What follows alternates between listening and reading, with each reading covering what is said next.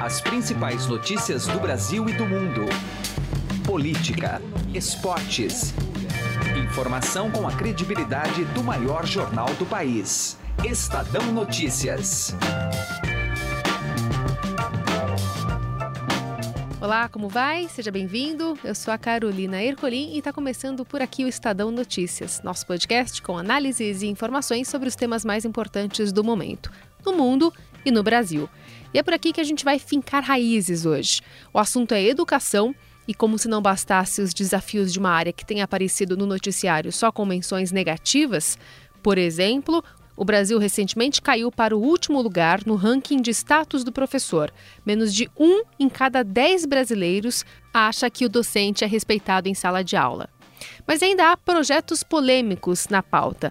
Um deles é o Escola Sem Partido, um assunto que ganha reforço com a eleição de Jair Bolsonaro, um ferrenho defensor do texto lá no Congresso e que vem ganhando adeptos e as rodas de conversa por aqui. Afinal, é um debate oportunista ou oportuno?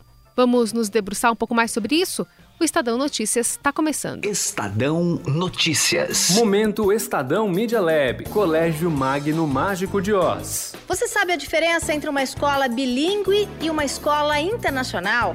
A Cláudia Tricati, psicóloga e pedagoga do Colégio Magno Mágico de Oz, explica pra gente. A escola internacional é, tem uma proposta mais abrangente, menos focada na língua. A escola internacional trabalha a formação total, a formação ampla, usando também a questão da língua. As, as competências que, que se exigem, né, que se desejam fora da escola, é, o menino sabe muita coisa e não sabe como fazer com aquilo. Então, não sabe trabalhar em grupo, não exerce liderança, não sabe conhecer o outro, não sabe olhar para o outro, não sabe valorizar o outro e aí o saber é, fica incompleto. Então, o conteúdo, junto com o que fazer com aquele conteúdo, a aprendizagem de fato significativa é que fazem com que aquele saber seja dele e sirva para o mundo mundo. Momento Estadão Media Lab, Colégio Magno Mágico de Oz.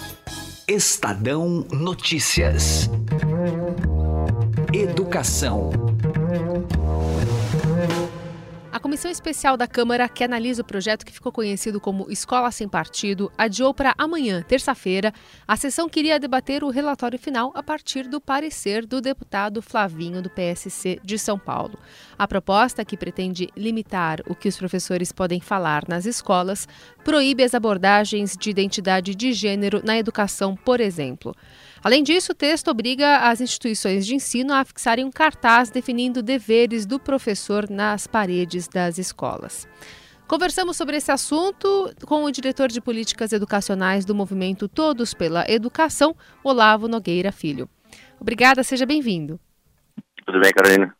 Quero começar perguntando para ti, Olavo, como o senhor entende o avanço desse projeto no Congresso, o seu fortalecimento, a partir até de um contexto político do país. É um debate oportunista ou oportuno?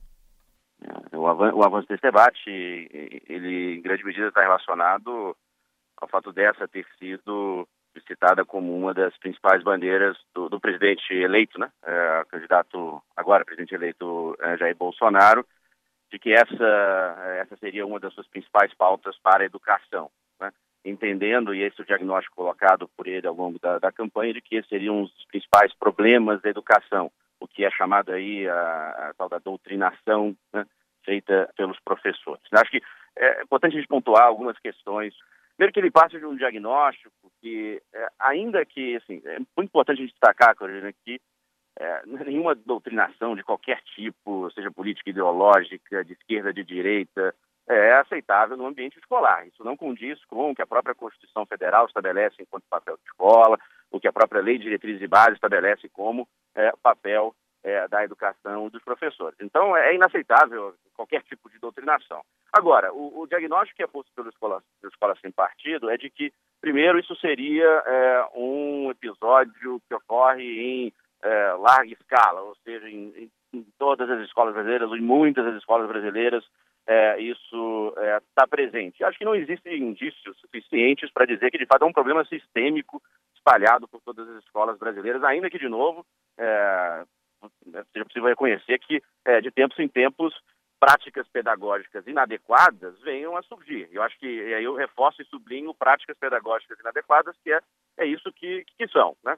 Bom, e aí, é, mesmo que a gente reconheça que é, em alguns casos pontuais exista esse problema, a segunda pergunta é: a proposta apresentada pelo Escola Sem Partido, ela seria efetiva e mais do que isso, é, ela traria ganhos para a qualidade da educação no Brasil, né, que acho que esse é um dos pontos que tem sido colocado é, pela, pelos defensores do projeto, e acho que a gente tem alguns problemas. O primeiro é que dificilmente dá para a gente acreditar, e não existem, de novo, é, precedentes para a gente sugerir que ah, colocar uma placa com seis mandamentos do que o professor pode ou não pode dizer ou fazer e pedir para os alunos e os pais, a comunidade escolar, escolar é, serem fiscais do trabalho do professor, isso seria uma medida efetiva para é, tentar é, minimizar, eliminar práticas pedagógicas inadequadas. A raiz do problema estaria outra coisa, e acho que não seria uma placa é, na sala de aula colocando os alunos como os fiscais, os professores, que resolveria esse tipo de problema, por menor que ele seja.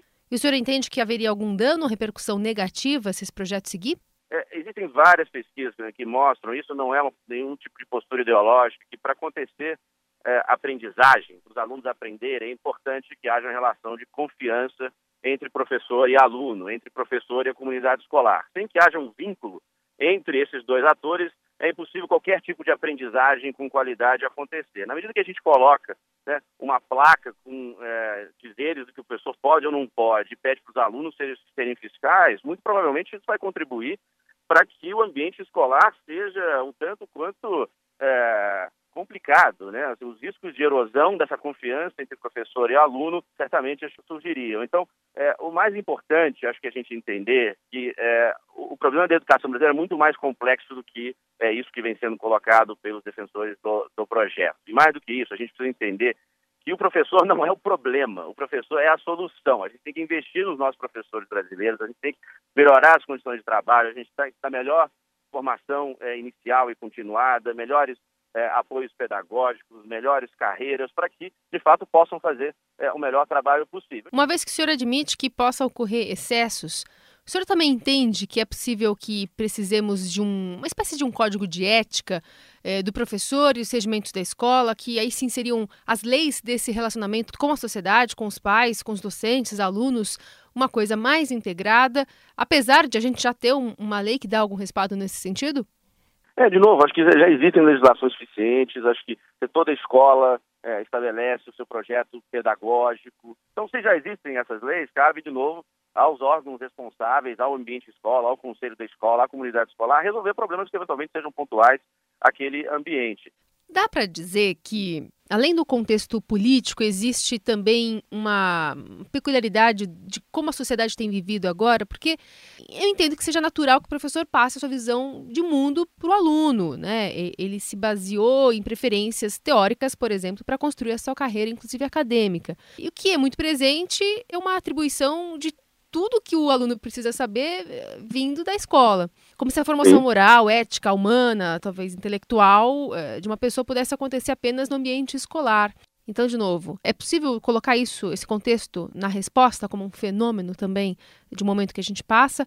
E segundo, a sociedade não precisava ver mais o aluno como um ser pensante e não um ser passivo do conhecimento que vem apenas do professor? Acho que o contexto, de fato, ele contribui para o que, que, acontece. As discussões não, em educação não se dão de maneira descolada ao que se passa no país como um todo. É, agora, acho que é, alguns pontos importantes. Por mais que é, um professor, assim como qualquer pessoa, tenha suas é, opiniões, suas percepções, uma prática pedagógica adequada, ela prescinde de uma atuação que, de novo, apresente é, o conhecimento é, acumulado pela sociedade, as questões cientificamente comprovadas. Né? Isso é uma prática pedagógica é, adequada. É, é, importante a gente é, levar em consideração que a escola, de fato, não pode fazer absolutamente tudo. Inclusive, a própria Constituição diz que é papel da escola, do Estado, da família, é, prover a educação, né, uma educação de, de, de qualidade. Agora, é importante a gente reconhecer que, é, em muitos contextos, a escola é a principal fonte e a melhor fonte de informações para crianças e jovens poderem tomar melhores decisões a respeito é, da sua vida do, e das suas decisões. Né? O que, de novo, não significa entrar em questões, eventualmente, que esbarrem na questão de valores e questões morais, não estamos falando disso, mas trazer informações, por exemplo, né, é, sobre questões relacionadas a doenças sexualmente transmissíveis, que é, são fundamentais para que os jovens tomem melhores decisões é, sobre a sua vida, né? é, muitas vezes isso é tratado como um tema que não pode ser discutido na escola porque corre o risco de esbarrar em questões relacionadas a é, o que chamam de ideologia de gênero. Né? Então, é, acho que a gente precisa estabelecer com bastante clareza assim, o que, é importante ser tratado, quais são as informações que, de fato, todos os alunos brasileiros têm direito a a ter acesso, e isso está é, na Base Nacional Comum Curricular, que foi agora homologada, e que traça com bastante clareza né, é, até onde é, as escolas e o professor devem ir em termos daquilo que deve trabalhar em sala de aula. A gente não pode blindar os alunos do mundo que aí está posto e das discussões que aí estão colocadas, né, sob um pretexto de risco do professor é, não tratar adequadamente isso. Né? Isso é jogar o bebê com água fora. Apesar de a gente conectar muito essa questão à discussão que acontece no Congresso Nacional, localmente a pauta está posta. Temos aqui no governo de São Paulo o João Dória é, levantando essa bandeira do projeto Escola Sem Partido. Tem em Pedreira, um município aqui do estado de São Paulo, em 2017 já aprovando a lei da Escola Sem Partido. É prejudicial a discussão dessa pauta de forma pulverizada? Acho que o debate tem que avançar, é, posições têm que ser apresentadas. Acho que é, é, importante que esse debate ele seja feito de maneira empática. Né? Eu acho que é, não ajudou o avanço desse debate um certo acirramento das posições, é, que muitas vezes, de ambos os lados, né, extrapolaram uma discussão é, racional né, e, e, de fato, ancorada né, é, naquilo que ocorre em sala de aula de fato e qual é a repercussão disso para o dia a dia em sala de aula. Temos que acompanhar agora, acho que um outro ponto importante é já a decisão, duas decisões em caráter liminar, que o Supremo Tribunal Federal já expediu alegando inconstitucionalidade dessa medida, né? É, em linha com um pouco do que é, eu, eu, coloquei é, e do que seria ali é, é, razoável e aceitável, conforme nossa Constituição Federal, em termos de é, uma lei que estabelece restrições em formato né, de uma lista de mandamentos dentro da sala de aula. Então, já houve já manifestações preliminares é, por parte do Supremo Tribunal Federal de que esse projeto ele é inconstitucional, mas isso ainda precisa ser julgado no mérito. Então, acho que esse debate ainda deve andar é, por mais tempo. E, de novo, acho que para quem está, é, tá, de fato, preocupado em melhorar a qualidade da educação brasileira, melhorar, preocupado em, de fato, reverter um cenário criminoso que é esse, os alunos saírem das escolas sem aprender é, o mínimo em matemática, língua portuguesa e nas todas as outras disciplinas, é, quem está preocupado com esse debate está cada vez mais ciente de que não é, não é essa medida é, que está na lista de prioridades é, do que deve ser avançado e muito mais do que isso, não é essa medida do, do Escola Sem Partido que vai trazer qualquer tipo de ganho para melhorar a qualidade da educação brasileira. É, de novo, pode inclusive prejudicar um cenário já bastante ruim. Olavo, ainda queria falar contigo sobre a pasta Educação, né, um ministério ainda indefinido pelo grupo de transição do governo Bolsonaro, mas no plano de governo ele já colocava muita atenção na escola militar. Como é que ela poderia ser colocada em prática em larga escala, né, sendo que a gente tem algumas unidades pontuais em estados da federação só? É, acho que primeiro é importante posicionar que é, as escolas militares, é, muitas delas são é, apresentadas como escolas que apresentam melhores resultados de educação, né? É, isso de fato, é, é, os resultados de aprendizagem dos alunos em muitas dessas escolas é, são superiores à média nacional, mas um ponto que é, é pouco falado é que um, essas escolas elas fazem processos, muitas delas, né, processos de seleção de alunos, ou seja, é, somente são melhores porque atraem e, e só permitem que os melhores alunos de tal região possam acessar aquela escola e segundo, porque tem um investimento, na maioria das vezes, muito maior do que a média de investimento de uma escola pública regular. Né?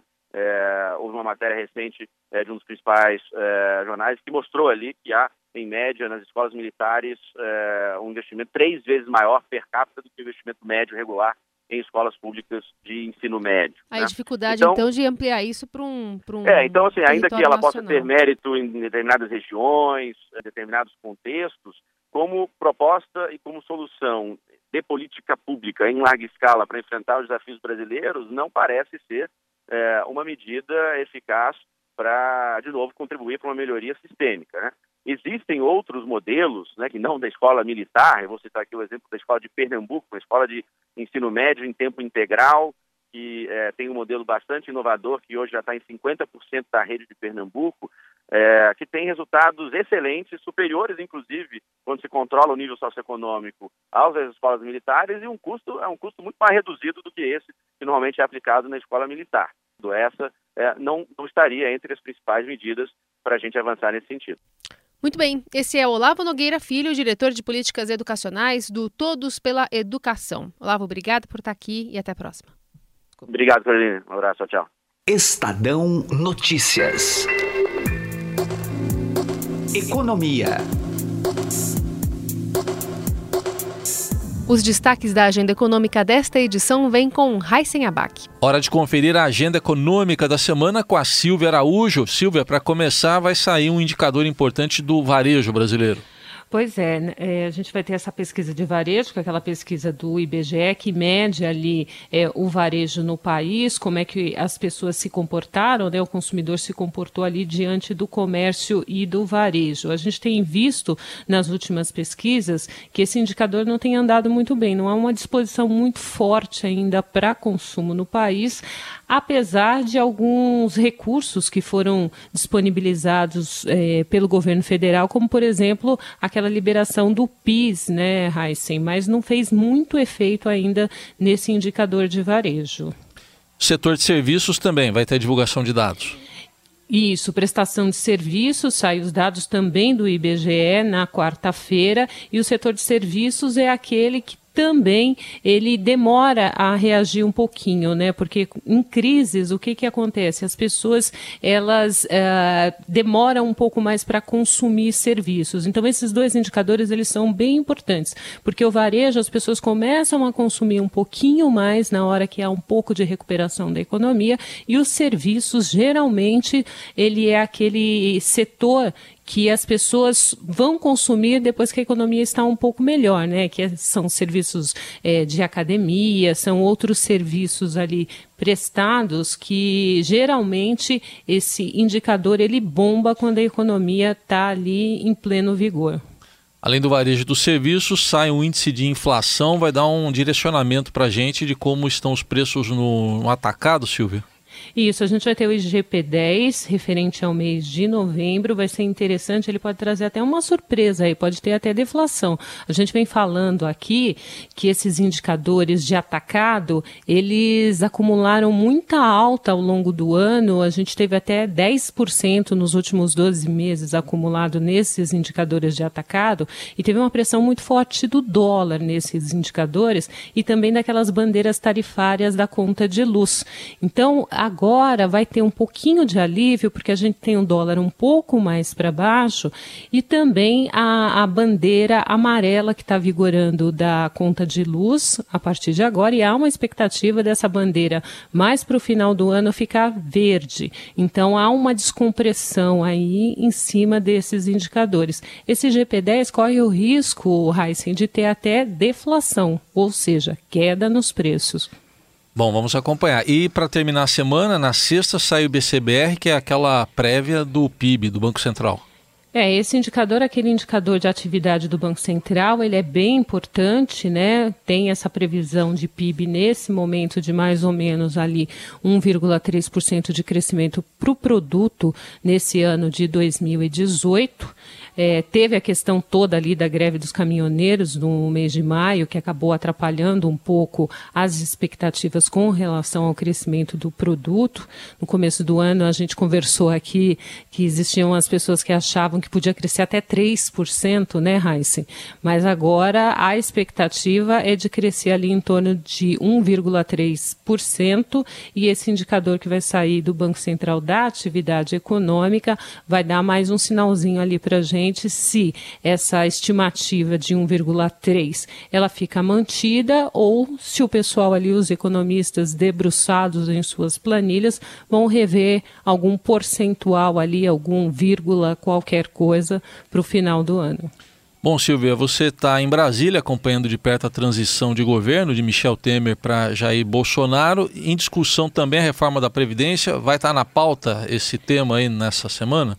Ah, com certeza, Heinz. Na semana passada, esse tema foi bastante importante e muito polêmico, é, porque várias declarações, declarações do economista e futuro ministro da Economia, Paulo Guedes, falando sobre a reforma desejada por ele. É, o, o, presidente eleito Jair Bolsonaro rebateu essas, essas falas do, do Paulo Guedes, porque o Jair Bolsonaro entende que a reforma da Previdência tem que ser feita de de uma forma mais lenta e mais branda, até para não ferir ali os direitos adquiridos das pessoas que já estão recebendo os seus benefícios. Ele disse assim textualmente que entende que a previdência é um contrato, ou seja, é um contrato entre a previdência e o beneficiário que está recebendo ali o benefício, e você não pode mexer muito nisso, porque senão você está, como ele disse, você está quebrando um contrato. E o importante importante no país é respeitar os contratos. O, o, Paulo Guedes quer uma reforma mais ambiciosa e, por outro lado, o, o, Bolsonaro quer uma reforma mais branda. Vamos ver como é que vai ficar essa história. Primeiro, eles precisam se entender, depois que eles se entenderem, aí eles precisam combinar com o Congresso, né? E depois de combinado com o Congresso, vamos ver se eles conseguem avançar ou não nessa matéria que é extremamente importante para o ajuste das contas fiscais. Não que se aprovando a Previdência nesse momento, as coisas vão se resolver de uma hora para outra. Na realidade, o que você cria é uma expectativa positiva de estar tá começando a resolver um problema, porque o problema vai ser resolvido bem lá na frente, né? Mas a expectativa de resolvê-lo ao se passar uma reforma forma, já pode trazer bastante investimento, principalmente de capital estrangeiro aqui para o Brasil. Essa foi a agenda econômica da semana com a Silvia Araújo. Obrigado, Silvia. Até mais. Até a próxima. Estadão Notícias. Direto ao assunto. Com José Neumann e Pinto.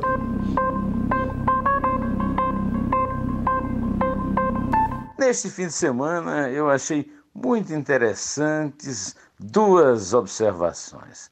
Ao jornal Clarim, o ex-presidente Fernando Henrique Cardoso manifestou pela centésima milésima vez o seu descontentamento com a prisão de Lula. É, Olha, o Fernando Henrique esquece o Lula. O Lula cometeu muitos crimes. O principal deles é ter enganado o povo brasileiro, ter roubado o povo brasileiro.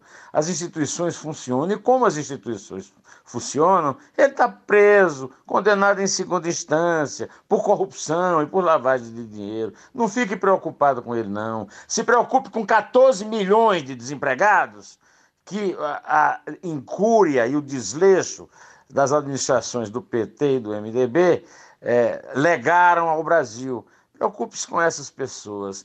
Também o jornal O Globo, no mesmo fim de semana, este agora, publicou que o estado do ex-presidente do Supremo Tribunal Federal, Ricardo Lewandowski, é de profundo isolamento com o resultado da eleição presidencial de outubro.